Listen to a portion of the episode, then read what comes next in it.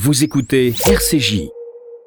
50 ans après sa mort, son nom est partout. C'est une figure politique dont l'empreinte dépasse tous les clivages.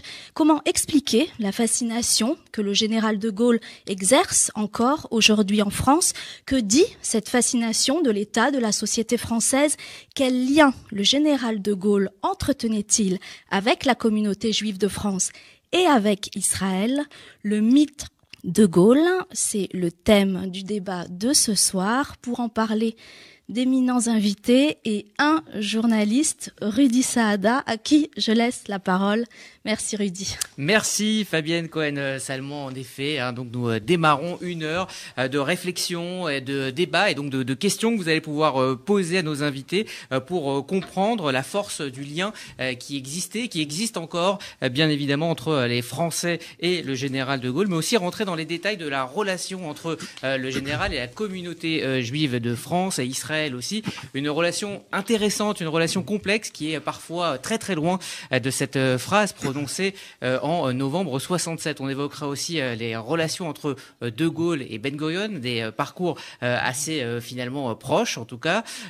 pour en parler, donc nous avons réuni deux plateaux d'experts crise du coronavirus oblige et mesures sanitaires oblige. dans un premier temps, nous avons le plaisir d'accueillir Frédéric No Dufour. Bonsoir. Bonsoir.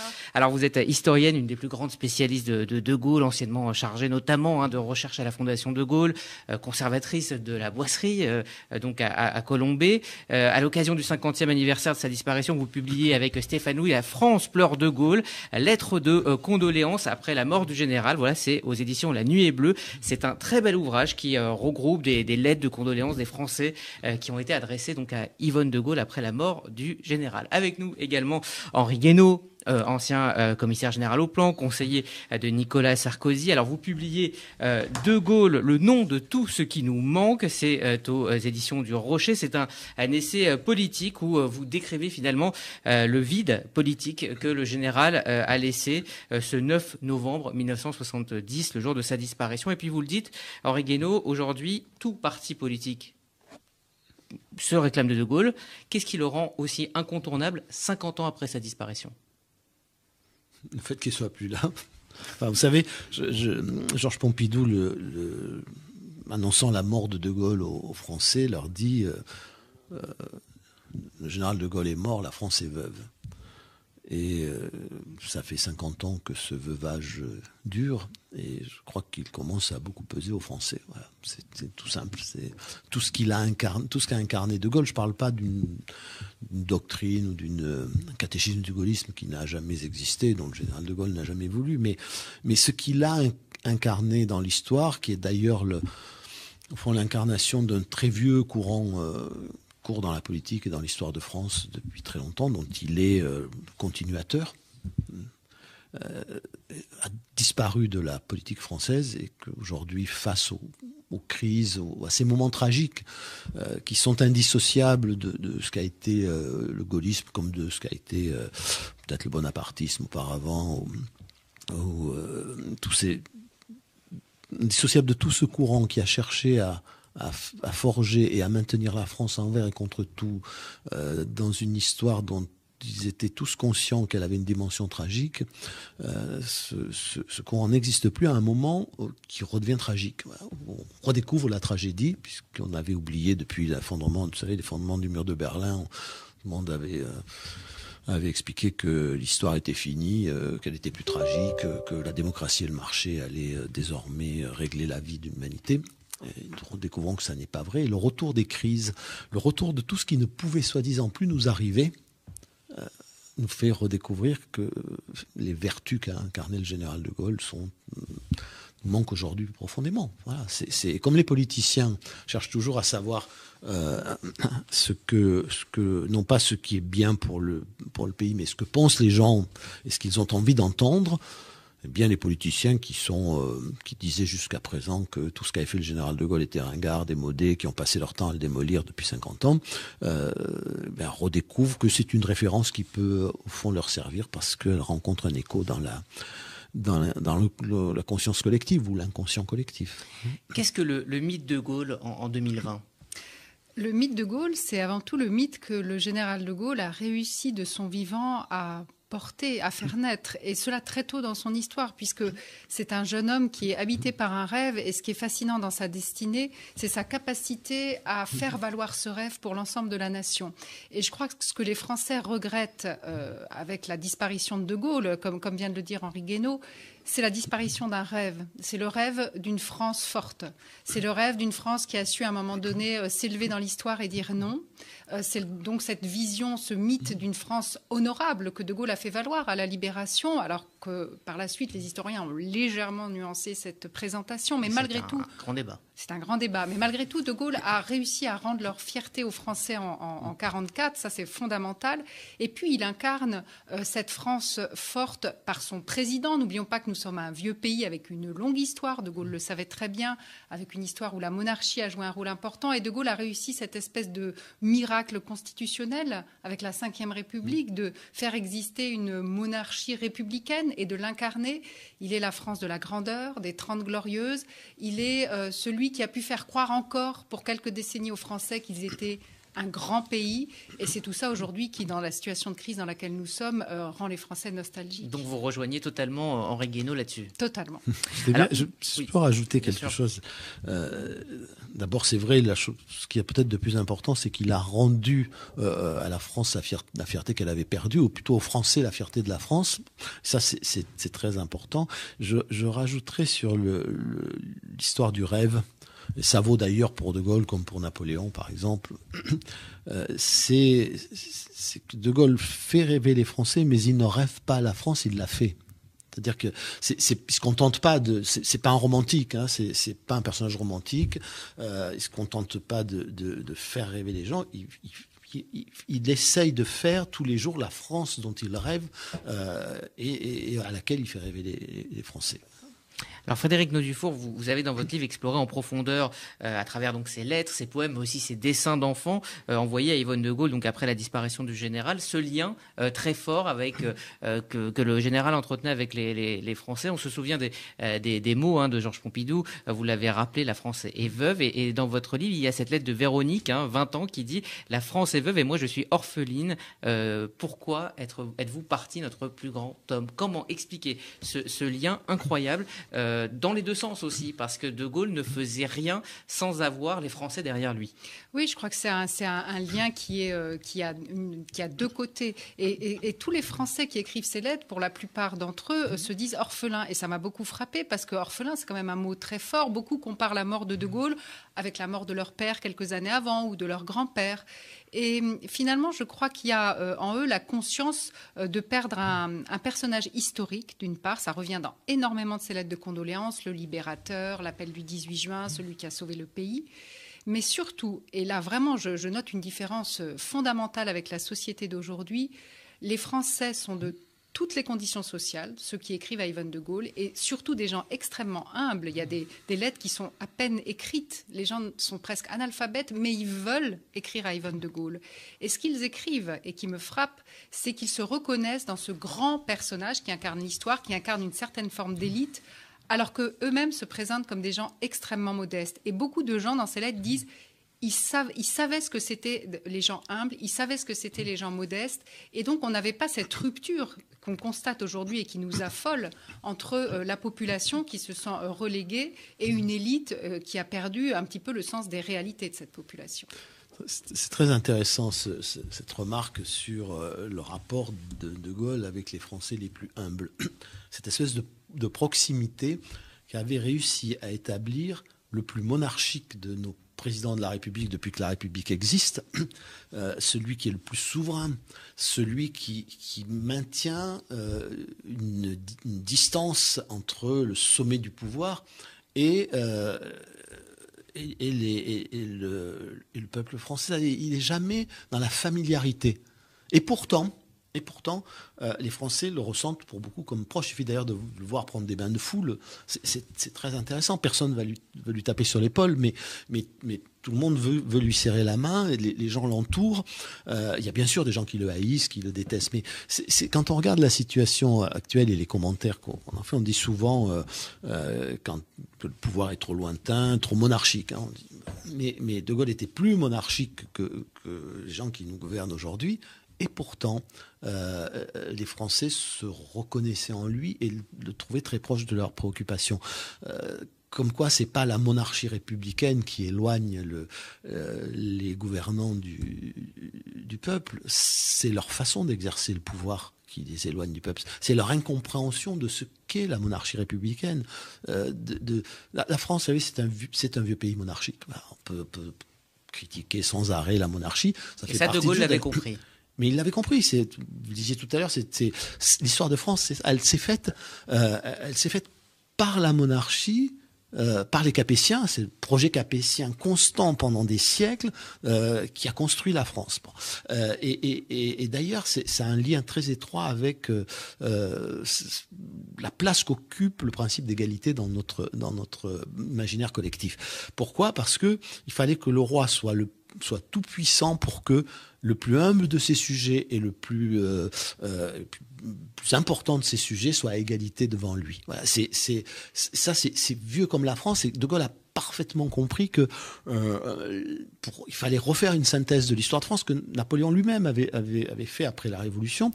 Et d'où cette idée de monarchie républicaine. Encore une fois, simplement pour être un monarque républicain à la hauteur de, de, ces institutions, il faut avoir compris ce qu'était euh, la monarchie républicaine, ce qu'était le, ce qu'était la France. Valéry Giscard d'Estaing, euh, lui avait une vision aristocratique de la société. Je prends cet exemple-là. L'Angleterre est un vieux pays aristocratique. La France, pas du tout. Et il sait, quand il a essayé de créer de la proximité artificiellement, euh, en allant dîner chez les gens, euh, en, recevant les, les éboueurs, euh, prendre le café, il n'a pas, pas du tout créé cette proximité et il, n'a jamais compris pourquoi. Et, en réalité, il est apparu comme le, Seigneur qui va voir, qui va voir ses vilains. Ça gênait tout le monde. De Gaulle n'a jamais fait ça, et pourtant. Ajoutons euh, effectivement qu'il a toute cette conscience, c'est un historien dans l'âme, fils d'un professeur d'histoire, il a toute cette connaissance de la monarchie, mais la particularité de De Gaulle, c'est bien de concevoir la France comme une synthèse, c'est-à-dire qu'elle est à la fois l'héritière de notre monarchie et l'héritière de la Révolution et de la République. Et De Gaulle est un républicain avant tout, hein. il faut cesser de dire qu'il est monarchiste, il faut cesser de dire de la même façon, voilà, il faut cesser de dire qu'il est antisémite, ce sont deux idées préconçues qu'on a sur lui, et justement, je pense, pour en revenir euh, à ce sujet de l'antisémitisme et du rapport de De Gaulle aux Juifs, que c'est par le biais de la République qu'il a cette proximité euh, initiale et euh, durable pendant toute sa vie avec la, communauté juive. Alors on y vient justement tout de suite. Hein, je rappelle euh, quand même que vous pouvez donc poser vos questions par écrit. On va y répondre dans, quelques minutes, mais avant donc on rentre dans, le cœur hein, de, cette rencontre en, en évoquant donc le, le, lien entre le général de Gaulle et les Juifs. Alors il y a bien sûr cette phrase de 67. On va en parler. La politique pro-arabe aussi, on va en parler. Mais avant, il y a juin 40 avec cette phrase. Alors qui n'a pas été confirmée affirmé, en tout cas, on lui prête, euh, on lui prête cette, phrase à Londres. J'attendais l'église, j'ai eu la synagogue, euh, puisque de euh, nombreux compagnons de la libération, en tout cas de nombreux résistants des, premières heures, étaient, étaient juifs. Oui, alors il a, il a eu aussi des, aussi des chrétiens, des catholiques, des protestants. Etc. Mais, mais il, a, il, a eu, il y a eu beaucoup de juifs et, dès le départ. Hein, c'est d'ailleurs des gens qui sont des familles juives, des grandes familles juives qui sont restées gaullistes, euh, euh, qui le sont, qui le sont encore. On a eu des compagnons de la libération euh, juifs et, et je, je, crois que cette idée de, de l'antisémitisme est une idée, euh, est une idée totalement totalement fausse. Enfin, il y a, il y a pas. Euh, il vient d'ailleurs d'une famille qui a été dreyfusarde et pas anti-dreyfusarde. Il vient, enfin, dire, euh, il correspond pas du tout à, à, à l'image qu'on a pu s'en faire d'un d'un euh, militant de l'action française euh, imprégné de l'antisémitisme maurassien. Ce qui était typique du milieu dans lequel il vivait. Voilà, Donc est typique, il est voilà. vraiment exceptionnel. C'est même une, c'est vraiment du milieu chose et, de, souligner, et de, oui. même de l'époque. Enfin, qui a été quand même très très marqué par par, par l'antisémitisme. Se situe pas du tout dans cette. Euh, et là, il est imprégné par exemple de Peggy, qui, qui un, anti, Dreyfusard très très militant. Enfin, c'est pas. je crois qu'on a on, a bâti une on a bâti une légende une légende noire sur sur sur la personnalité du, du général de Gaulle. Mais euh, si tous les gens euh, de son milieu, de son origine, de sa formation avaient été aussi euh, peu antisémites que lui, le siècle le XXe siècle français en eût été changé. Alors oui, oui, euh, on peut dire peut-être que le nazisme a créé euh, entre De Gaulle et les Juifs un, je sais pas, un espèce de combat commun et que euh, et, tous deux se reconnaissaient dans cette bataille-là. Et effectivement, on a de grands noms parmi les résistants. On peut citer René Cassin, qui est quand même la personne qui a rédigé les statuts de la France libre. On peut citer l'aviateur Max Gage. On peut citer Romain Gary. Toutes ces personnes sont compagnons de la libération. Donc on a on a là un, un ensemble très solide à ses côtés parce que De Gaulle s'exclut lui-même de la communauté nationale il s'exclut de l'armée en faisant ce qu'il fait. Et les Juifs sont peut-être les premiers, par leur sens de l'histoire, parce qu'ils ont subi au fil des siècles, avoir aussi ce réflexe de l'exil et de tant pis et de tout laisser pour continuer un combat. Et finalement, ça vaudra même à De Gaulle euh, d'être euh, euh, victime, lui aussi, de la propagande antisémite du régime de Vichy, puisqu'on a de très nombreuses affiches où il est présenté comme le chef de la juiverie internationale. Alors, il y a quand même euh, ce, ce, cette conférence de presse de novembre 67, on, on réécoute cette fameuse phrase.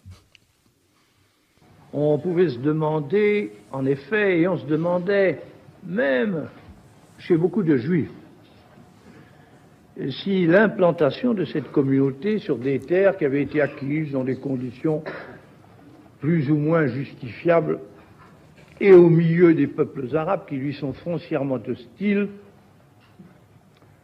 n'allait pas entraîner d'incessants, d'interminables frictions et conflits.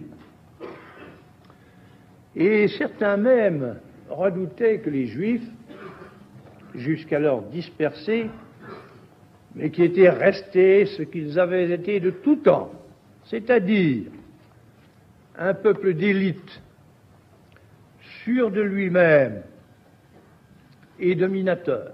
N'en viennent, une fois qu'ils seraient rassemblés dans le site de son ancienne grandeur, n'en viennent à changer en ambition ardente et conquérante les souhaits très émouvants qu'ils formaient depuis 19 siècles, l'an prochain à Jérusalem, alors voilà, à l'époque, euh, tollé général, hein, Hubert Beuve-Méry euh, dans Le Monde évoque des Roland d'antisémitisme. Jean Daniel dans le Nouvel Obs dit euh, que le fantôme de Maurras est en train de hanter De Gaulle. Jean-Jacques Servan-Schreiber dans l'Express se demande jusqu'à jusqu'où poussera-t-il l'outrance et la démesure.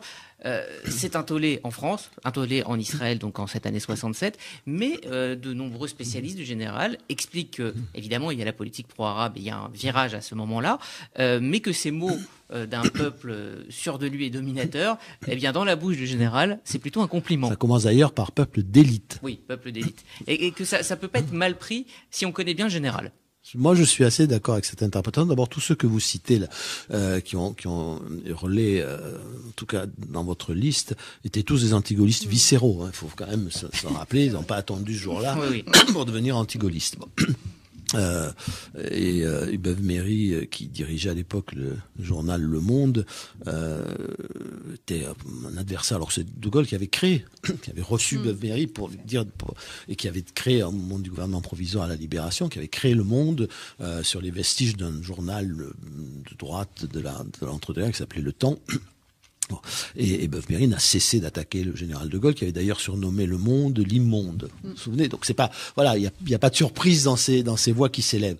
Mais je, je, moi, je suis assez convaincu par par cette thèse, c'est que euh, il faut se replacer dans, dans, à la fois dans le vocabulaire et l'esprit du, du, du l'état d'esprit du général de Gaulle pour comprendre que cette phrase n'est pas une phrase péjorative. Elle reflète même au fond une profonde admiration pour les vertus du, du, du peuple juif. Euh, je crois simplement qu'il y a eu aussi, il y a eu à l'époque une blessure peut-être d'orgueil ou de euh, d'amour propre parce que voilà il avait il avait il clairement avait... dit que euh, celui qui, a, qui a, la France ne soutiendrait pas celui qui, qui serait l'agresseur. Bon on peut comprendre les raisons pour lesquelles euh, Israël a, a préféré euh, attaquer qu'être qu'être attaqué mais mais il y a eu chez De Gaulle cette presque un, un amour déçu pour sans Puis vouloir, il n'aimait pas aussi qu'on ne l'écoute pas. Il n'aimait pas qu'on n'écoute pas ses conseils. Voilà, mais je, je, crois que ça ne, ça, ça ne, il n'y a rien dans la pensée euh, gaulliste depuis les origines euh, jusqu'à ce moment-là, y compris à ce moment-là, de, de, péjoratif. Il peut y mm. avoir une colère, il peut y avoir une, un, désaveu, mais il n'y a rien de péjoratif. Le général de Gaulle avait une très grande admiration euh, pour, pour le peuple juif. Et, et parlons de refaire encore le, le, le parallèle avec, avec Napoléon, mais, mais euh, Napoléon organise ce qu'on appelle la communauté juive, même si moi le mot communauté me, me dérange toujours un, me dérange toujours un peu, mais euh, on voit bien qu'il y a, voilà, il y a un rapport d'admiration, de respect, euh, et puis il y a des moments, euh, moments politiques euh, où bah, le général, le général dit son courroux. Mhm. euh, devant la, situation et la politique d'Israël. Mais après tout, on peut, euh, je sais bien que ce que je vais dire n'est pas toujours n'est pas à la mode, mais euh, peut-être politiquement correct, mais on peut de temps en temps à la fois admirer le, le, peuple juif, respecter le peuple juif sans la moindre trace d'antisémitisme, et puis être en désaccord avec la politique d'Israël. Il a, jamais remis en cause le fait que la création de l'État d'Israël, ni le fait qu'Israël se défende et cherche à survivre par tous les moyens. Jamais. Il n'y a pas d'antisionisme non plus chez, chez, De Gaulle. Oui, c'est tout à fait vrai. Il a soutenu la création de l'État d'Israël. Il a été un grand euh, admirateur de Ben Gourion, qui le lui rendait bien. Il y avait une relation très forte en ce, entre ces deux hommes d'État. Alors Ben Gourion lui a écrit hein, suite à oui, oui, oui. De, du fond de sa retraite. Exactement. Et, et, je voulais dire que je rejoins en partie euh, ce que vient de dire Henri Guénaud, c'est-à-dire que De Gaulle n'est pas antisémite et il n'aurait jamais euh, prononcé ce peuple d'élite sur de lui et dominateur s'il l'avait été parce qu'il ne pouvait pas penser que ça choquerait. Mais en revanche, je pense qu'il est allé un petit peu loin et il s'est un petit peu emporté bah, quand même avec le hein. mot dominateur. Et je pense qu'il était dans une série de Gaulle, parce qu'on est en 67. Il faut bien penser qu'en 66, il est sorti de l'OTAN. Il a fait déjà des discours assez euh, euh, assez intéressants euh, en Union soviétique. Il va bientôt faire le discours de Phnom Penh. Donc il est dans une lancée internationale où il cherche à marquer la voix originale de la France. Et là, peut-être qu'il est allé un petit peu fort. Alors ce qui m'étonne plus, c'est que qu'il n'ait pas deviné que ça allait provoquer une réaction est une chose, parce qu'il est, angélique, il n'est pas antisémite.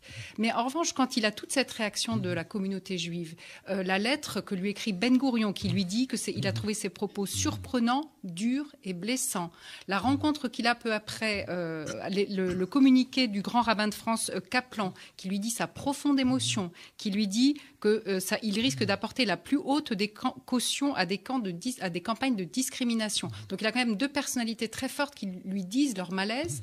Et là, il campe sur ses positions. Alors, c'est sans doute très gaulien. Peut-être qu'il veut pas, euh, voilà, perdre perdre l'honneur là, mais il campe sur ses positions en euh, tenant la démonstration que c'est pour lui un compliment dans sa bouche euh, envers le peuple d'Israël. Bah, il, il, dit hein, dans ses mémoires, j'aurais dû même en cet instant garder la tête froide, je suis émotif et passionné de nature. Voilà comment il, il s'excuse de, de, de, de, ses phrases. On va maintenant prendre vos questions euh, qui sont euh, arrivées euh, via, euh, via Fabienne. Alors Fabienne, vous allez euh, prendre le micro, c'est bien ça?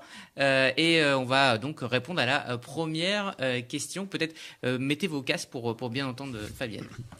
Et alors plusieurs questions. Euh, une question de Jacques d'abord, euh, qui demande quelles sont les raisons pour lesquelles le général a attendu un an après le débarquement américain en Algérie pour rendre aux Juifs d'Algérie la nationalité française que Pétain leur avait euh, retirée. Et il précise que les Juifs d'Algérie avaient participé à l'opération Torche. Et ce sont c'est une question pour pour nos deux invités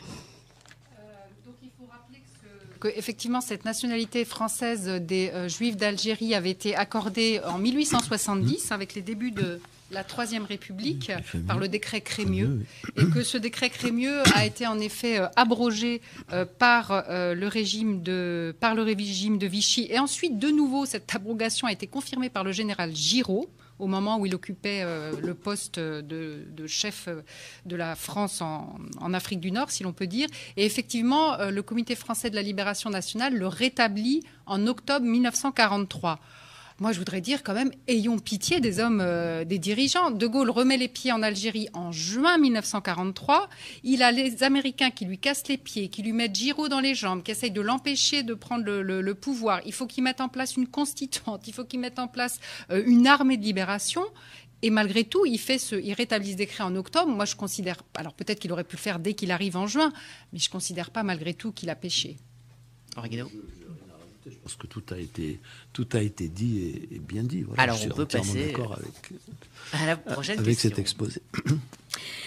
Alors une autre euh, question également euh, adressée à nos deux invités. Est-ce que l'éducation catholique de De Gaulle a influencé sa politique envers Israël, hein, selon vous? Euh, Je pense qu'elle a son éducation catholique a influencé De Gaulle pas tant envers, pas tant dans sa politique envers Israël que dans sa personnalité et dans sa vision du monde. Et donc, partant de là, euh, sa politique avec Israël. Euh, je crois que ça lui donne un très grand point commun euh, avec le peuple d'Israël, qui est cette culture du livre, cette culture du texte saint, cette culture de, la, de la prière, de la réflexion. C'est un homme extrêmement intérieur. Et, je pense que donc ça, ça l'a, euh, ça l'a vraiment euh, sollicité. Ajoutons que lorsqu'il est en poste au Liban euh, de 1929 à 1932, il effectue de son propre chef avec son épouse un voyage en Terre Sainte.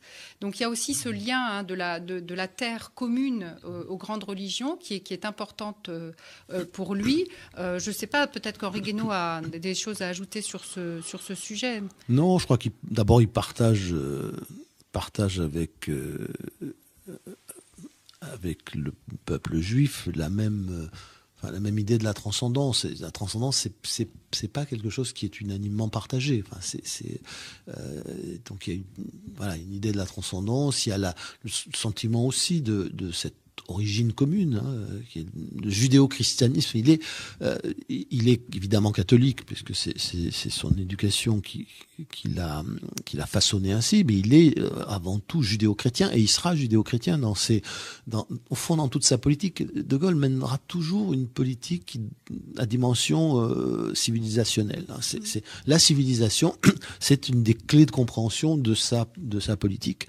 Et, et donc il y a il y a de ce point de vue une, euh, c'est, je dirais une, complicité intellectuelle, spirituelle avec euh, avec le peuple juif, au-delà même des vertus particulières qu'on peut, peut reconnaître aux, juifs et qui, qui, sont très proches des, des vertus qu'il en, qu'il. Vous savez, il faut, je me souviens d'un mot de, de de, Malraux à propos euh,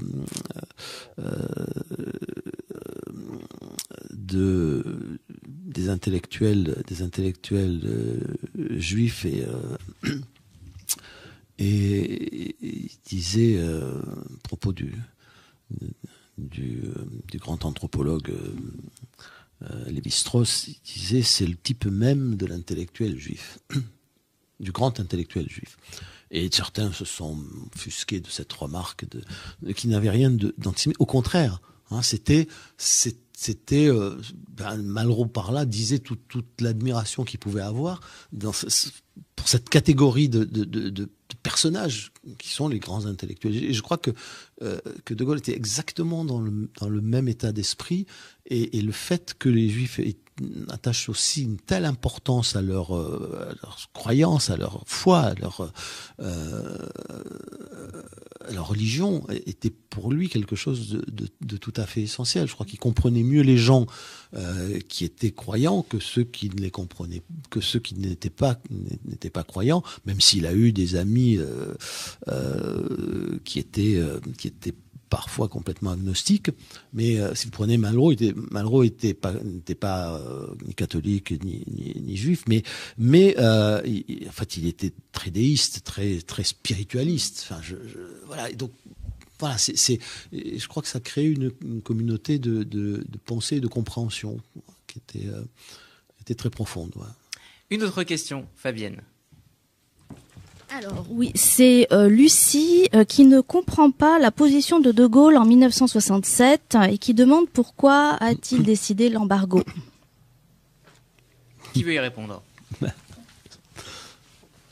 c'est assez simple. Non seulement on n'avait pas, enfin, il avait, il avait prévenu. Je veux dire que son, idée, c'est que les, il fallait pas, fallait, il était contre la guerre dans cette dans, dans, cette région et euh, il avait prévenu que le, celui qui qui est qui, euh, qui attaquerait euh, qui attaquerait l'autre se verrait enfin verrait la France lui euh, lui prodiguer des sanctions. Voilà, c'était une position.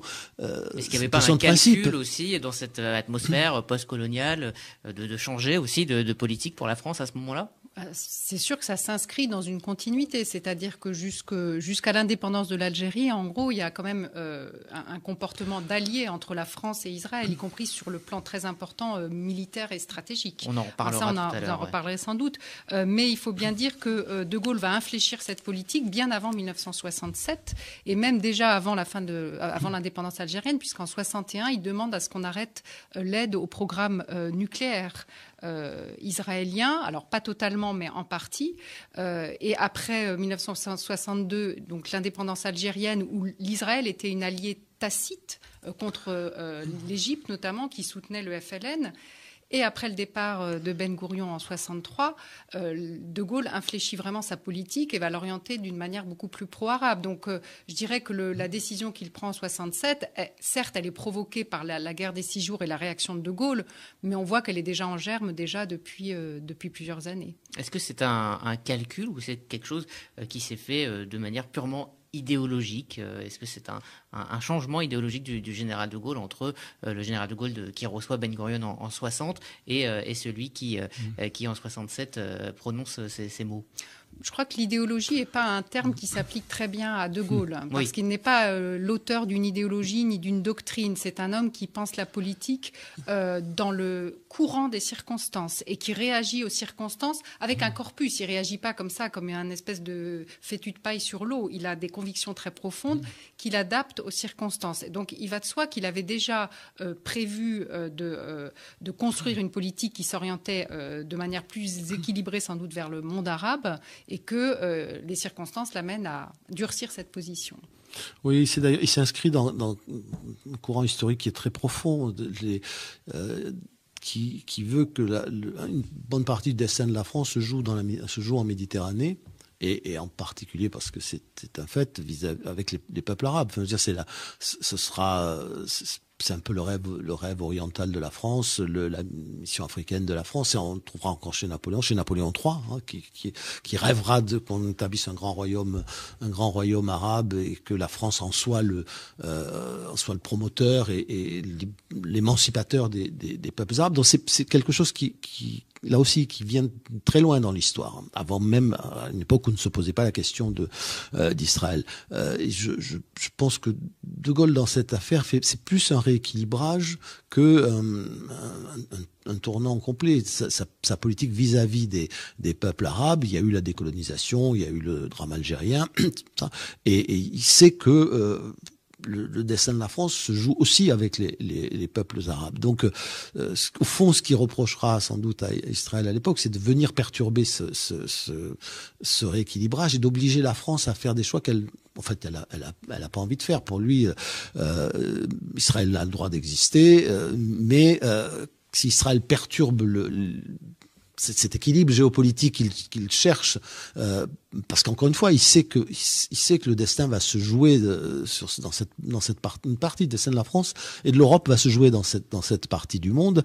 Alors à tort ou à, tort ou à raison, mais il a euh, voilà, il reproche à ce qu'il va reprocher à Israël en 67, c'est de perturber cette cette vision géopolitique euh, qui qui lui paraît absolument euh, absolument essentielle. Ah, c'est je crois qu'il y a il faut regarder les, points de vue, le point de vue d'Israël qui veut survivre, euh, qui est prêt à tout pour survivre, et le point de vue de, de Gaulle qui, qui est toujours un point de vue certes euh, mondial, géopolitique, universaliste, mais qui part de la France, qui, qui part de ce qu'il pense être euh, l'intérêt de la France. Si l'intérêt de la France c'est de garder l'Algérie, on garde l'Algérie. Si l'intérêt de la France c'est d'abandonner l'Algérie, on abandonne l'Algérie. Euh, si l'intérêt de la France c'est d'avoir des colonies, on a des colonies. Si c'est pas l'intérêt de la France on, les a pas. Euh, si l'intérêt de la France, c'est d'être euh, dans les organes militaires intégrés de l'OTAN, ben on y est. Mais si c'est pas l'intérêt de la France, on reste dans l'alliance. Mais et puis voilà. Euh, je, je crois que c'est vraiment, il faut, il faut, faut prendre ça comme un calcul qui n'a rien, rien d'idéologique, qui est une vision des intérêts géopolitiques de, de vitaux de la France. Une dernière question. Alors, et ce sera une dernière question de Marie euh, qui demande est-ce qu'aujourd'hui on pourrait voir euh, émerger un nouveau De Gaulle? Ah, ça, oh, Marie, c'est là que Marie, vous nous, vous nous faites rêver. On aimerait, on aimerait beaucoup, mais malheureusement, euh, je pense que l'histoire ne repasse pas les plats. Euh, que De Gaulle, euh, que de Gaulle a, fait son temps, qui nous lègue un héritage dont on doit s'inspirer. Et je trouverais beaucoup plus optimiste de penser que d'autres personnes dont on ignore peut-être le nom aujourd'hui émergeront et apporteront leur savoir-faire, leurs compétences, leur vision du monde en s'inspirant éventuellement de De Gaulle. mais, mais je ne le vois pas ressusciter. D'ailleurs, je me demande bien quelle tête il ferait en atterrissant dans le monde d'aujourd'hui où tout le monde sort masqué en ayant peur de son prochain, lui qui a vaincu et combattu tant de tant de périls éminents. Oui, d'ailleurs, plus personne ne se souvient euh, de la grippe, je ne sais plus si c'est la grippe asiatique ou celle de Hong Kong en 60, 69, 68, 69, alors qu'il a fait 30 000 morts en, France. Et façon de gérer les, épidémies n'est pas la même aujourd'hui qu'à l'époque. Mais euh, euh, Évidemment, un nouveau De Gaulle, ça n'a pas de sens. En revanche, euh, ce qu'on peut espérer, c'est que euh, des tréfonds du peuple français, les circonstances un jour feront émerger non pas un imitateur, non pas un nouveau De Gaulle qui ne ressuscitera pas, pas plus que Napoléon n'a ressuscité, pas plus que Jeanne d'Arc n'a ressuscité, mais qui feront émerger un continuateur. De Gaulle a été le continuateur de Napoléon, de, Jeanne d'Arc. Vous savez, euh, Roosevelt, qui ne l'aimait pas beaucoup, disait il se prend pour Napoléon et pour Jeanne d'Arc. Mais il se prenait pas pour Napoléon pour Jeanne d'Arc. Il n'imitait pas Napoléon et Jeanne d'Arc. Il n'était pas euh, la, réincarnation de Napoléon et Jeanne d'Arc. Il en était le continuateur, comme il était euh, le, continuateur de Richelieu, d'une certaine façon de Louis XIV. Donc J'espère. Enfin, je, oui, je crois que c'est possible. Sinon, ça voudrait dire que la France est à disparaître, euh, que des profondeurs du pays naîtront un jour un continuateur euh, émergera et, euh, et, fera que la France, envers et contre tout, continuera, euh, continuera d'exister. Eh bien, on terminera donc euh, sur ce souhait. Merci à tous les deux pour avoir pris le temps de venir donc dans les locaux de RCJ et du Fonds social juif unifié pour explorer donc ces aspects moins connus hein, du général de Gaulle, d'avoir répondu aux questions. Alors, je rappelle, vous allez donc laisser la place à nos deux prochains invités. Pendant ce temps-là, je vais rappeler vos deux livres, Henri Guénaud, De Gaulle, le nom de tout ce qui nous manque. Euh, c'est aux éditions euh, du euh, Rocher et ça évoque, enfin ça développe tout ce qui vient d'être dit. Et puis la relation entre les Français, le peuple français et De Gaulle avec ses lettres. Il est très très joli, très agréable à, parcourir. donc ce, livre que vous avez écrit avec Stéphane Louis, c'est À la nuée bleue, la France pleure De Gaulle, lettre de condoléances envoyée à la mort du général. Merci à tous les deux. On va maintenant accueillir nos prochains invités. Alors on change de, plateau, euh, comme on dit en, radio ou en télé. Alors ça, se voit un peu, mais euh, on va donc accueillir euh, nos deux prochains invités. Judith Cohen-Solal et Jonathan Ayoun. Vous étiez sur ces chaises il y a quelques, quelques semaines avec moi pour présenter ce, livre. Je, l'avais dit, je, je l'ai beaucoup aimé, les, les, les, adieux au général. Alors lui qui se concentre sur ce qui s'est passé entre le 9 et le 12 novembre 70, c'est-à-dire entre la mort du général et le jour de son enterrement. Vous décrivez euh, bah, autant la grande histoire, euh, ce qui se passe euh, à l'Élysée, ce qui se passe à Notre-Dame, et puis ce qui se passe à, Colombey dans, l'intimité de la famille de Gaulle. Alors, donc, j'ai donc, je vous le disais, vous, je vous ai donc reçu il y a deux semaines, et puis Judith, vous, vous me disiez à cette époque-là, enfin il y a donc deux semaines, que parler du général, faire ce livre, ça a été compliqué. Vous avez eu des, réactions de la part de la communauté euh, qui étaient un petit peu épidermiques euh, sur le fait d'avoir choisi ce sujet. Est-ce que vous le comprenez? Alors, euh, j'ai entendu tout à l'heure que De Gaulle n'était pas du tout antisémite qu'il était que cette phrase il l'a dite parce que en fait c'était flatteur de son point de vue et que finalement le mot dominateur, c'était un petit peu, oh, on va dire, euh, un glissement de langage et qu'il ne s'est pas vu faire. Euh, qu'on partage ou non cette opinion, ce n'est pas comme ça qu'une grande partie de la communauté juive l'a vécu. et le vit encore. Et le vit encore, absolument. Ce qui fait qu'aujourd'hui, et euh, on en parlait justement euh, de le livre, on en parle, François Elbron avait mis un, un un post sur De Gaulle. Il a eu une centaine de commentaires euh, justement sur cette question. Est-ce qu'il est antisémite? Est-ce qu'il n'est pas antisémite? Ça a recommencé là d'ailleurs, parce qu'il nous a fait l'amitié de mettre un post très sympathique sur notre livre. Et, donc, euh, il y a dans la communauté cette idée que euh, pas du tout, en fait, ça n'est pas un glissement de langage. C'est au contraire quelque chose qu'il habitait de manière plus ou moins latente et qui s'est révélé à ce moment-là. Donc, il n'avait rien contre les juifs allez, disons cela comme ça peut-être. Mais en tout cas, euh, c'était pas nécessairement l'ami des Juifs. Et surtout, je crois que euh, il faut le voir à l'aune de la déception que euh, cela a suscité en fait chez les uns et les autres à ce moment-là. On ne s'attendait pas à ça, pas de lui, pas celui qui avait libéré la France des nazis. Donc euh, il y avait un ennemi objectif commun, et puis pas de quelqu'un qui avait soutenu la création d'Israël. Tout ça, et là la déception en a été que plus grande. Et tout d'un coup, euh, c'est comme quand un ami dit un mot de travers et que tout d'un coup on lui dit ah mais alors en fait depuis tout ce temps-là, au fond, Pourtant, vous avez euh, tous les deux euh, été sur les traces hein, du général. Quel est votre, euh, sentiment profond sur cette, question de l'antisémitisme, de sa, vision du peuple, juif? Elle est, en tout cas, à l'opposé dans la, dans la critique ou dans l'attaque. autant cette phrase peut être considérée comme une faute quand on connaît l'histoire de l'antisémitisme, notamment du 19e siècle, et il la connaissait, donc euh, euh, il y avait peut-être une nonchalance au moment de la prononcer et une, et une difficulté à reconnaître qu'elle pouvait raviver ou qu'elle pouvait servir ceux qui viennent puiser dans les mythes complotistes à l'égard des Juifs et qui en avaient été abreuvés euh, dans les décennies précédentes et d'ailleurs d'une manière assez tragique. Donc, donc quelqu'un qui a le sens de l'histoire aurait pu au moins revenir sur cette phrase à un moment donné. Euh, mais il n'empêche que, euh, euh, dans le sentiment le plus profond, son lien avec la communauté juive, si on peut dire la communauté, mais en tout cas avec les juifs, avec cette identité-là, était, était assez forte. Et son combat contre l'antisémitisme était n'est plus à démontrer et a été extrêmement important dans l'histoire des juifs de France, puisque c'est lui qui a quand même permis de supprimer les lois anti-juives de Vichy et qui les a combattues, et que même au sein de la France libre, dès le 18 juin 40, dès le, le, le premier mois euh, de euh, cette épopée hyper euh, centrale dans l'histoire de France et, et, et, dans la, et dans la fierté qu'elle a pu retrouver au sortir de la guerre, de, la guerre, dès le premier mois, face aux antisémites présents à Londres d'extrême droite, il s'est opposé pour laisser des places de choix et des places méritées et légitimes à des personnalités juives comme René Cassin, dont nous parlions tout à l'heure et dont nous avons entendu parler tout à l'heure.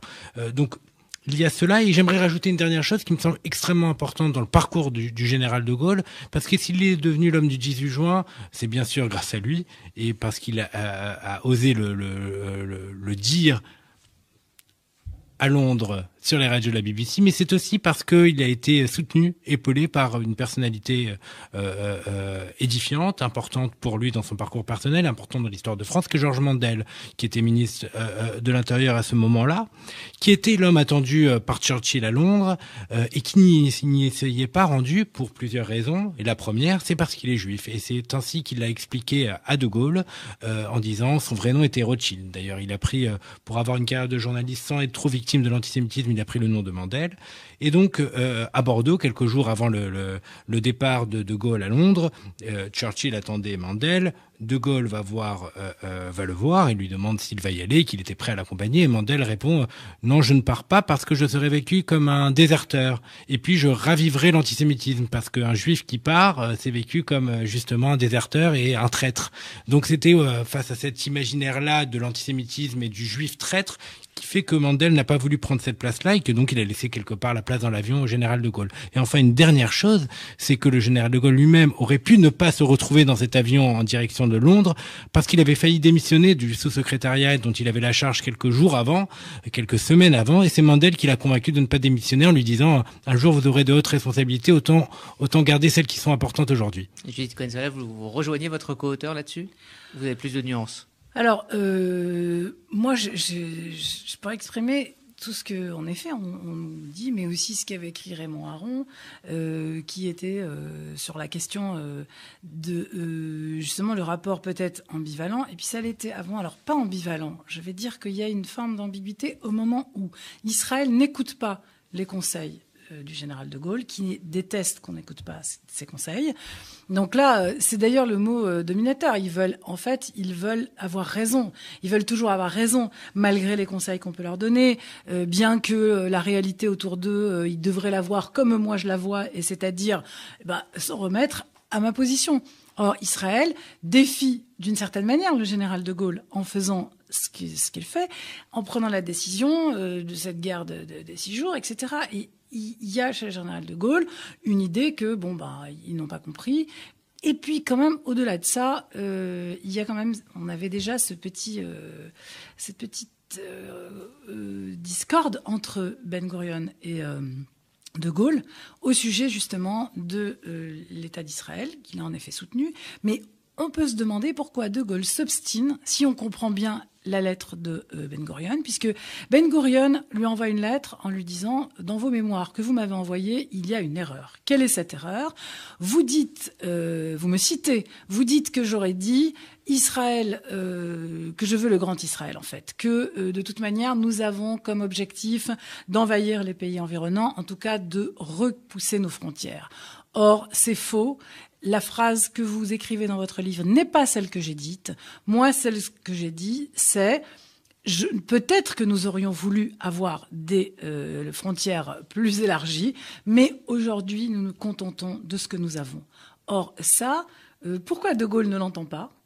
Euh, il y a deux reprises, il va répéter justement cette idée que les, les, Israéliens, donc les Juifs, on parle juifs, hein, à ce moment-là, euh, veulent euh, justement euh, envahir les quelques pays arabes et que, d'une certaine manière, pour lui, on suppose, parce que c'est l'interprétation quand même, qu'au fond, cette guerre des six jours, pour lui, c'est la preuve, justement, qu'il avait raison, que Israël cherche à repousser ses frontières. Il l'entend comme ça, puisque lui, la position défensive d'Israël il la voit pas de la même manière, il la perçoit pas comme la perçoivent les Israéliens, et dans tous les cas, ils sont souverains, c'est à eux de décider. Maintenant, évidemment, De Gaulle pense que lui, il a les meilleures idées. Il faut, il faut se rappeler que euh, entre 14 et euh, 40, il a écrit un bouquin pour expliquer, alors qu'il est lui un homme d'armée, combien les militaires ne comprennent rien. Il avait raison d'ailleurs. Hein qu'ils ont une mauvaise stratégie, que euh, c'est pas ce qu'il faut faire, qu'il faut armer, réarmer comme ça et comme ça la France. On ne l'écoute pas, son livre ben, ne sera lu vraiment qu'après, d'ailleurs. Donc, lui, il est toujours à s'en prendre euh, aux uns et aux autres, parce qu'il y a quand même quelque chose chez le général de Gaulle. Il n'aime pas qu'on soit pas d'accord avec lui. Vraiment pas. Ça, on l'a, on l'a effectivement compris. Alors, vous avez fait donc ce parallèle et vous consacrez un chapitre entier hein, à ces deux immenses personnages du XXe siècle, c'est-à-dire euh, un personnage qui faisait 1m52 et l'autre qui faisait 1m92, donc le général de Gaulle et David Ben Gurion dans l'ordre inverse. Alors, leur première rencontre a lieu en 1960 et, et vous, vous développez euh, dans, dans, dans, votre livre euh, un parallèle entre, entre ces, ces, parcours et ces fins de vie aussi, euh, et cette manière de s'être retiré à Sdeboker, l'autre à Colombay, avec des obsèques qui se euh, ressemblent, c'est-à-dire euh, pas d'obsèques nationales, uniquement euh, des, anonymes, financés par les familles, et finalement deux lieux qui sont devenus deux lieux de pèlerinage, une sorte de, voilà quand, quand, quand, on va en Israël, effectivement, la tombe de Ben Gurion, on a l'impression d'être revenu à, l'origine de, l'État d'Israël. Et c'est un peu, un peu ça avec, avec. Il y a, alors, euh, Jonathan peut-être plus de, de, la question aussi de l'enterrement et des, des, des parallèles qu'il y a euh, beaucoup autour de ça et d'autres choses. Mais il y a une, euh, dans la personnalité de ces deux hommes, quelque chose en effet de commun. Alors, il faisait 1m52 et à la fois, euh, De Gaulle lui avait justement dit, euh, Monsieur Ben Gurion, vous êtes un géant. Donc pour lui, c'était un géant de l'histoire. Donc il s'était auto-inter, on va dire, euh, estimé. Oui, ça, on peut pas douter de l'estime qu'ils avaient oui, l'un pour l'autre. Mais justement, ils avaient cette estime, sans doute, parce que ils s'étaient reconnus d'une certaine manière. Euh, ils se sont, voilà, deux personnages qui se sont battus à contre-courant de l'histoire à un moment donné, n'est-ce pas? Ils ont décidé euh, que même s'il fallait combattre et de quelque manière que ce soit, euh, ils allaient rendre un tout petit euh, peuple et un tout petit pays. C'est un point commun avec Churchill aussi, hein, ce, ce, oui, alors, mais alors, c'est vrai mais disons que Churchill n'avait pas, euh, lui, il a pris cette décision pour son petit pays qui est, bien sûr euh, l'Angleterre. Mais ce qu'on voit chez les deux, c'est que euh, à un moment donné, personne n'y croit autour d'eux, il faut aller à contre-courant. Et ça, c'est vrai que les deux le font. Ils ont un, et, et, comment? Parce qu'ils ont une espèce de, de vocation, de mission qu'ils se sont trouvés l'un et l'autre, chacun pour euh, sa propre histoire de famille aussi. De Gaulle parce que c'était inscrit. Bon, il s'appelle De Gaulle déjà. Alors bon, il a, il a quelque chose, mais euh, sa sœur raconte qu'à 15 ans, il avait déjà euh, écrit qu'il serait euh, président de la République, qu'il allait sauver la France. Lui, il avait, il pensait qu'il avait pour mission de sauver la France. Ben Gurion lui, il a pour mission à son, évidemment, on l'entend, euh, il faut sauver le peuple juif. On est euh, malgré tout après la, Shoah, mais même avant les pogroms, tout ce qui se passe, il faut sauver le peuple juif, il faut sauver la France et les Français, il faut qu'il y ait un pays. Donc cette idée de pays et de, de, de citoyens pour lesquels on a une mission de les sauver et de les faire exister, ça c'est quelque chose qui déjà au départ les, fait se rejoindre. Et puis au fur et à mesure, il est vrai que du coup dans, cette, dans ce combat qu'ils ont chacun euh, pour le bien national, enfin pour l'existence d'ailleurs de la nation, puisque De Gaulle pense que la France va se casser la gueule, il n'est peut-être pas, tort, hein, parce que si elle n'était pas aux mains des, si elle échappait aux mains des nazis, il y avait quand même un risque qu'elle arrive aux mains des, des Américains. Donc lui, il fallait qu'elle soit, euh, non seulement qu'elle existe, mais qu'elle soit souveraine. Et ça, c'est c'était tellement important, euh, ce qui était aussi le cas euh, pour Ben Gurion. Et tous les deux ont tellement euh, cette idée comme ça de mission que, que finalement ils vont avoir très très peu d'ambition alors ça paraît curieux le côté de dire ça, mais d'ambition pour eux-mêmes. J'entends ambition euh, d'en faire euh, quelque chose, euh, de l'argent notamment. Or tous les deux vraiment vont avoir en commun le fait qu'ils vont vouloir être dans une maison tout à fait modeste, très modeste, ne pas chercher à aller dans des questions, mais même pas sans arriver à la corruption. En tout cas, de faire une fortune avec avec leur position. Pas du tout. Ils sont là, c'est des combattants. Ça reste des combattants tous les deux. Et il est vrai qu'il y a une sorte de paradoxe lorsqu'on se rend à Sdeboker ou à Colombay et qu'on voit cet espace solitaire exigu euh, de l'un et de l'autre avec ces petits bureaux où il n'y a pas de place pour l'accueil. Et il y a de la place pour le livre, par contre. Voilà, mais, mais l'accueil, il y a des centaines de personnes chaque jour, euh, mais ils n'ont pas, ils n'ont pas pensé pour, ils n'ont, ils n'ont pas peut-être même pas voulu que ça le devienne. Euh, et donc il y, a, il y, a, cet autre point commun.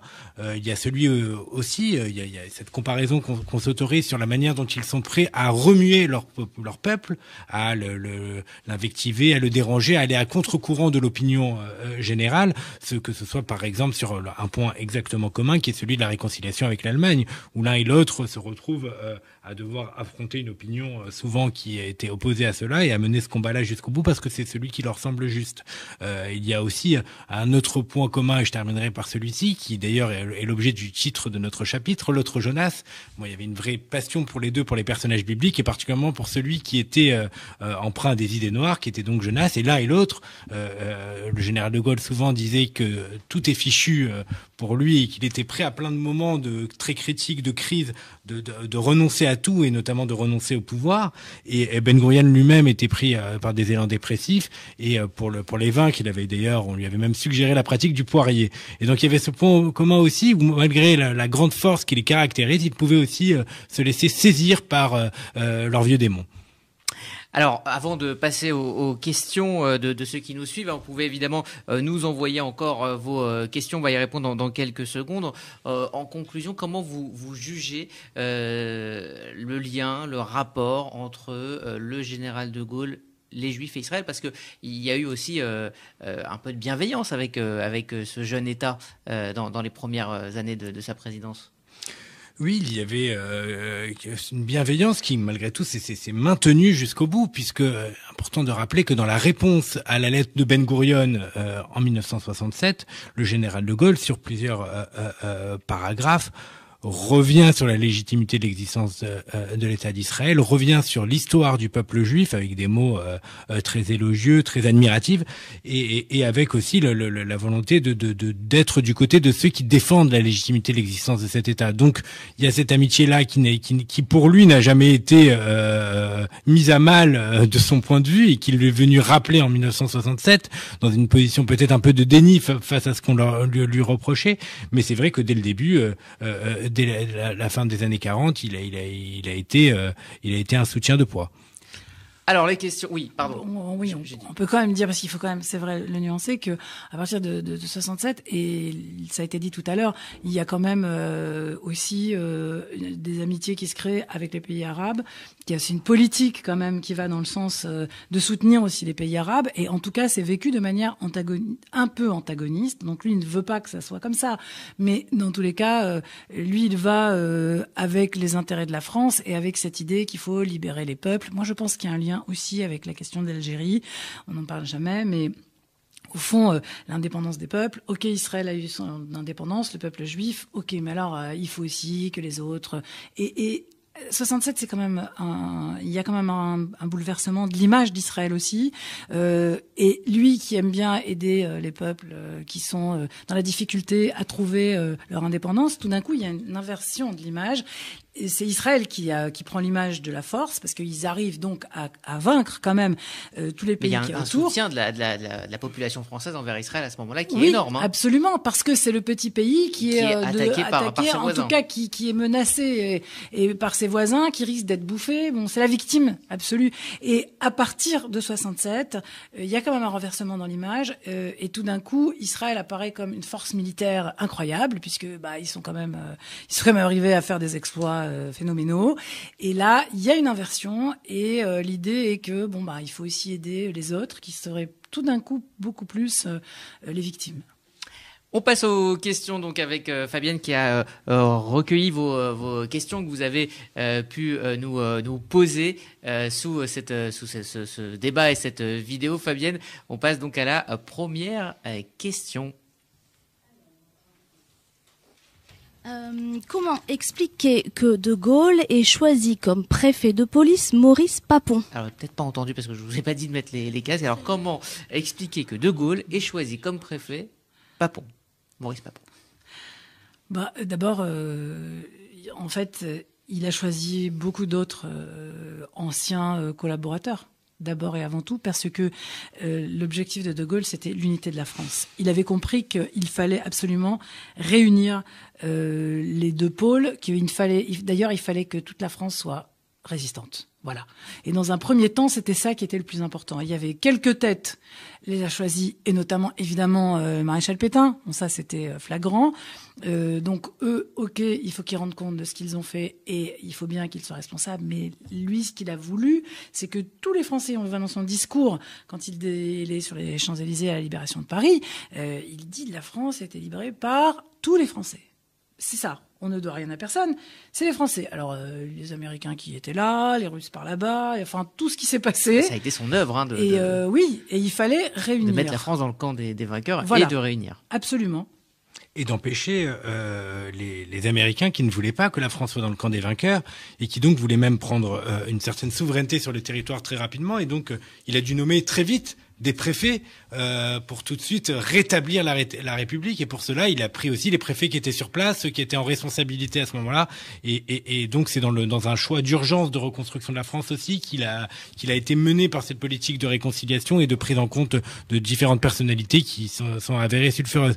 Après, la question sur pourquoi ils sont restés en responsabilité aussi longtemps, mériterait plus, plus, plus d'éléments et plus, et plus d'examens. Euh, mais sa position, par exemple, pensé récemment euh, face à des collaborateurs, collaborationnistes dans le monde de la littérature comme Paul Morand euh, ou des, enfin qui sont des personnes qui l'ont déçu fortement. Il, il, il, tenait à ce qu'il ne rentre pas. Finalement, il a lâché. Il a laissé rentrer à l'Académie française. Donc finalement, il lâchait toujours quand même. Euh, euh, mais au nom de l'unité nationale. Voilà, mais il ne leur pardonnait pas pour autant. Bon, en tout cas, euh, il faut dire aussi, il faut se rappeler, parce que là, on est, on est toujours dans une analyse qui est un peu anachronique. Parce que après la guerre, tout de suite après la guerre et pendant des années, le sort des Juifs, ce qui leur était arrivé, ça n'était pas le souci euh, de la majorité des gens, pour ne pas dire que c'était le souci de personne. Que euh, d'ailleurs, les rescapés eux-mêmes ont essayé, ils disent, parce qu'on dit, ils n'ont pas parlé. Eux, ils disent c'est pas vrai. On voulait parler, mais personne ne voulait nous écouter. Euh, tout le monde avait envie d'être dans la liesse, la joie. Ça va, on en avait ramassé pendant cinq ans. C'était la catastrophe. Euh, on voulait une France qui se reconstruit. Euh, on voulait être dans le positif. On voulait pas être dans des dans des purges et dans des règlements de compte. Et donc, euh, bah, pendant des années, on s'est pas tellement occupé de qui avait fait quoi. On n'a pas été chercher non plus exactement qui avait fait quoi. Et dans tous les cas, savoir qui avait fait quoi aux Juifs, euh, c'était pas le souci de. Alors pas de De Gaulle, mais pas des autres non plus. Prochaine question. Alors j'ai pas mal de questions euh, sur l'embargo, notamment David qui demande euh, De Gaulle serait-il revenu sur l'embargo s'il était encore vivant et aux commandes en 1973 quand Israël s'est fait attaquer pendant la guerre de Kippour? Hey, Parce que là aussi, alors c'est une question épineuse parce que là aussi Israël victime sur ce coup, dans une autre posture. Euh, je, je veux, moi, je veux pas répondre, mais je dis si tu veux répondre d'ailleurs, mais, mais je ne veux pas répondre pour, pour une raison toute simple, c'est que qu'aurait dit De Gaulle à d'autres moments, euh, c'est que, c'est quelque chose qui est très, qui, que beaucoup de gens pratiquent. Les librairies. Voilà, aurait-il fermé les librairies euh, Qu'aurait-il dit de tel ou tel sujet et, et, et, je trouve d'ailleurs qu'il y a une instrumentalisation politique du général De Gaulle, d'ailleurs par des gens de gauche comme par des gens de droite, qui lui font dire ce qu'ils ont envie de lui faire dire. Donc, euh, je, je, je me garderai de faire cet exercice. Non, mais en effet, il faut pas répondre. la seule chose qu'on peut dire, c'est que euh, oui, si c'est une question de, l'image de victime, et si c'est euh, ce qui était en train de se passer, c'est-à-dire que euh, on pourrait, c'est-à-dire qu'Israël allait se faire écraser en fait, hein, puisqu'il y a eu un cessez-feu pour rappeler peut-être, il y a eu en 73, ça n'allait pas du tout. en fait, il n'y avait pas le matériel qu'il fallait, il n'y avait pas le matériel de rechange pour les chars et autres matériels militaires, donc ça, n'allait pas bien pour Israël. Et en effet euh, il y a eu l'accord d'un cessez-le-feu qui leur a permis de se réarmer. Peut-être que le général de Gaulle, oui, comme vous dites, à partir du moment où euh, les autres sont dans la position euh, euh d'être écrasés, peut-être, mais évidemment, on n'a aucune certitude. Allez, une dernière question. Alors c'est Cécile euh, qui dit que a priori De Gaulle n'était pas antisémite. Pourtant, il s'est opposé à ce que les Juifs recouvrent la nationalité française en Algérie. Comment l'expliquez-vous? Ah On en a parlé dans la première partie, je crois. Hein. Une question qui, qui est revenue euh, pas Alors, mal votre, de fois. Votre point de Voilà. vue sur, euh, sur, cette, sur ce décalage. Je demande à- votre point de vue. à, à, à redonner, à tarder à redonner la nationalité française aux, euh, aux, aux Juifs d'Algérie. Ce qui a fait surtout que ça a été tardé, que cette décision, que cette euh, euh, mise en place de, de, de, de lé- légitime de nouvelles législations qui annulaient les législations anti-juives en, Algérie euh, sont arrivées tardivement. D'abord parce que c'était pas le général de Gaulle qui était au pouvoir, parce qu'il y a eu d'autres Français au pouvoir, Darlan puis puis Giraud euh, avant lui, qui eux ne l'ont- pas du tout fait. Et, et, et lui, l'a fait malgré tout as- assez rapidement. Et c'était plus pour des questions d'organisation administrative, politique, de, de, de, de souveraineté et de décision que la chose a tardé plutôt que euh, par indifférence ou euh, ou par euh, ou par désir inverse. Donc je crois que c'est faire un faux procès que de que de vouloir croire qu'il y a quelque chose à interroger dans dans, dans cette mesure tardive. Celui qui a en Algérie puis sur l'ensemble du territoire français aboli, abrogé les lois anti-juives. On peut dire juste un mot, en effet, sur le fait que dans tous les cas, il y avait un, un lien entre, euh, enfin, il y avait pas mal de liens entre les gens qui étaient OAS et antisémites. Dans un, dans un premier temps, il y a des, villes où il y avait des journaux antisémites, on l'oublie, hein, en Algérie. Je ne parle pas euh, de, de, de 40, même avant, en fait. Il y a beaucoup de gens qui se sont réjouis euh, du fait que les lois de Vichy ont été appliquées en Algérie. Les mêmes qui demandaient, dans tous les cas avant, je pense à la ville d'Oran, qui était spécifiquement un creuset euh, de, forces antisémites qui demandaient à ce que euh, on enlève cette nationalité aux juifs avant même qu'il y ait eu cette idée par Vichy. Donc euh, ces gens-là, a priori, sont plutôt des ennemis, étaient plutôt des ennemis euh, très déclarés du général de Gaulle. Donc euh, il n'y a pas eu à ce moment-là de, de convergence, non. Est-ce qu'on a une dernière question, Fabienne? Oui, euh, Yves qui demande euh, si De Gaulle n'a pas finalement lâché Israël pour un embargo sévère pour des raisons en fait de pure économie et il cite euh, en fait le pétrole comme un moteur puissant de la position de De Gaulle pro-arabe. Donc il demande de la position de nos, nos invités euh, sur sur ce- cette question économique. Alors c'est vrai que tout à l'heure quelqu'un a répondu euh, là-dessus, je crois que c'est Frédéric Dufour. Euh, de Gaulle, dans tous les cas, euh, ce qu'il cherchait, c'est l'intérêt de la France. Oui, c'est vrai, il cherchait l'intérêt de la France, mais au fond, euh, est-ce que c'est pas ce qu'on demande à chaque dirigeant de son pays, c'est de mettre l'intérêt de son pays avant tout le reste? Alors, euh, qui est euh, certains intérêts et puis cette question du, du pétrole, un peu prématurée là, je pense à ce moment-là, mais peut-être qu'il avait en effet une vision là-dessus. Oui, dans tous les cas, il ne voulait pas se mettre à dos euh, les pays arabes. C'était pas l'objectif pour toutes sortes de questions, bien sûr, économiques, le pétrole aussi. Donc lui, dans l'absolu, ce qu'on a la sensation, c'est que s'il pouvait ménager la chèvre et le chou, c'était mieux. Donc euh, s'il fallait donner euh, à droite, à gauche, c'était toujours mieux. Non, mais je crois par ailleurs que la position de la communauté juive à ce moment-là n'était pas tellement le, reproche ne portait pas tellement sur la politique internationale du général de Gaulle, même si elle était de fait plutôt pro-arabe et que ça a été un tournant, mais c'était beaucoup plus sur cette phrase-là, cette phrase malheureuse et maladroite qu'on lui en voulait. Euh, c'était pas du tout dans, son rapport à Israël, et je pense que la communauté juive et en tout cas une partie des institutions juives de l'époque aurait préféré qu'il soit plus pro-israélien qu'il ne l'était, mais le reproche et euh, la foudre que cela a créé était euh, beaucoup plus sur la phrase sur le peuple juif. et ça n'a pas empêché euh, euh, la synagogue de la victoire euh, d'être d'être pleine le, 12 novembre pour un, pour un hommage rendu par la communauté juive. Vous l'expliquez dans votre livre. Oui, ils sont venus, ils étaient là. C'est étonnant quand même de faire un office le jour même de l'enterrement, alors qu'il y a l'enterrement à Colombey, qu'il y a Notre-Dame, donc la messe qu'on sait. Eh bien, la victoire tient à faire un office. C'est particulier. Et il y a tous les dirigeants communautaires. Donc euh, il n'y a pas ceux qui font la tête entre guillemets et qui disent euh, ben non euh, ça on viendra pas. Ben Gurion va se rendre justement à la synagogue de la Victoire pour cet hommage. Et je crois que je, je en fait je rejoins ce qu'a dit Jonathan. Il y a quelque chose d'affectif, ce que j'ai dit tout à l'heure, entre qui s'est passé entre De Gaulle et les Juifs.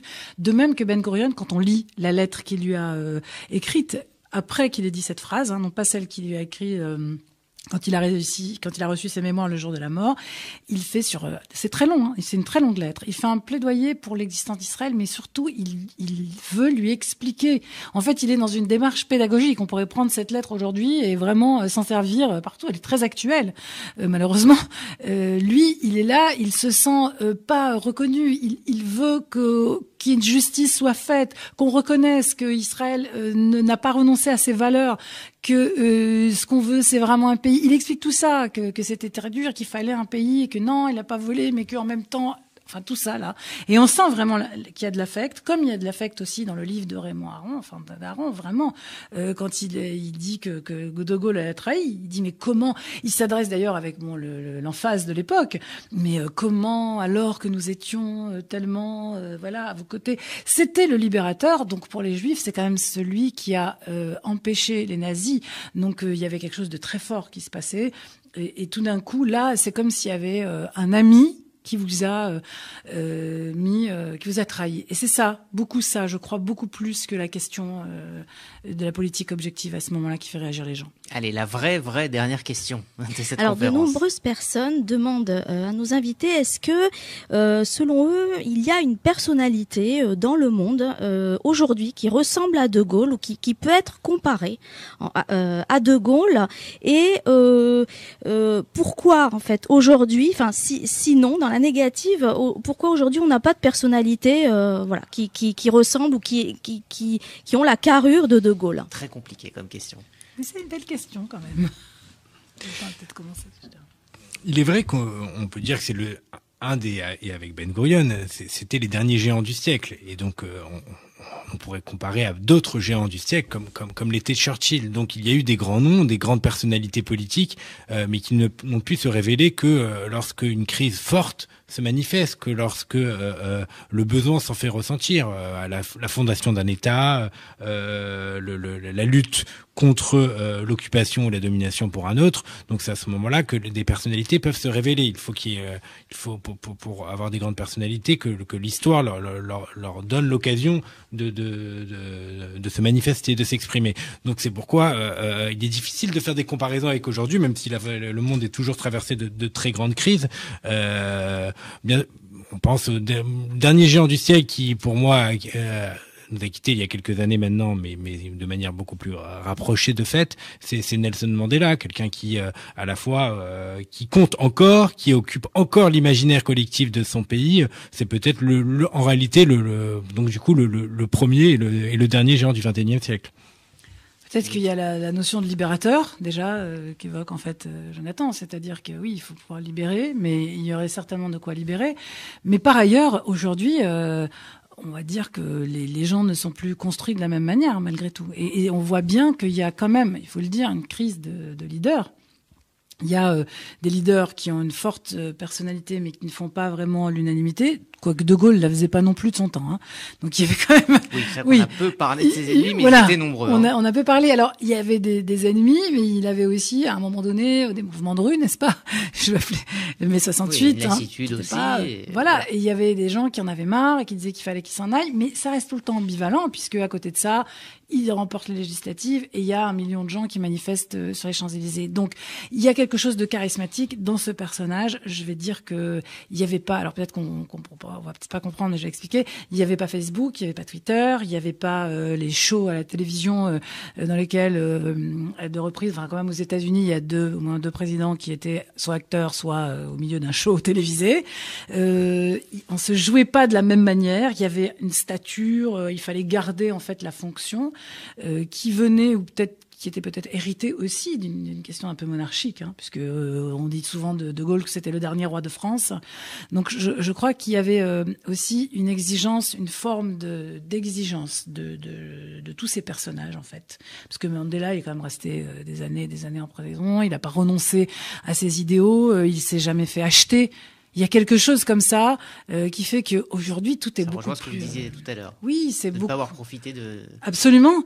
Aujourd'hui, euh, tout est beaucoup plus euh, flou, tout est beaucoup plus gris, confus. On s'aperçoit que finalement, des chefs d'État peuvent rester alors que on, les soupçonne de corruption, même si d'ailleurs on les soupçonne pas ou qu'on soupçonne qu'ils aient fait. Enfin, c'est pas les valeurs, la manière dont certains chefs d'État s'expriment n'est-ce pas? Euh, Ça n'a rien à voir. On va dire qu'ils ne gardent pas la tenue. l'époque euh, ne permet plus les géants. En tout cas, non, je, je, ne sais pas. On rentre trop aussi par ailleurs dans l'intimité euh, des uns et des autres, la vie intime, la manière de s'afficher, tout ça, c'est ça a changé. n'était pas très à l'aise avec ses, ses photos. Bah, voilà. Et puis sa femme, on n'a jamais entendu le son de sa voix en public. Mhm. Donc tout ça sont des choses. vous voyez, on, on lavait pas le linge sale en, en public aussi. Donc on préservait une certaine fonction qui gardait à la, la, la position d'autorité et à l'image d'autorité euh, quelque chose de euh, une aura, on va dire.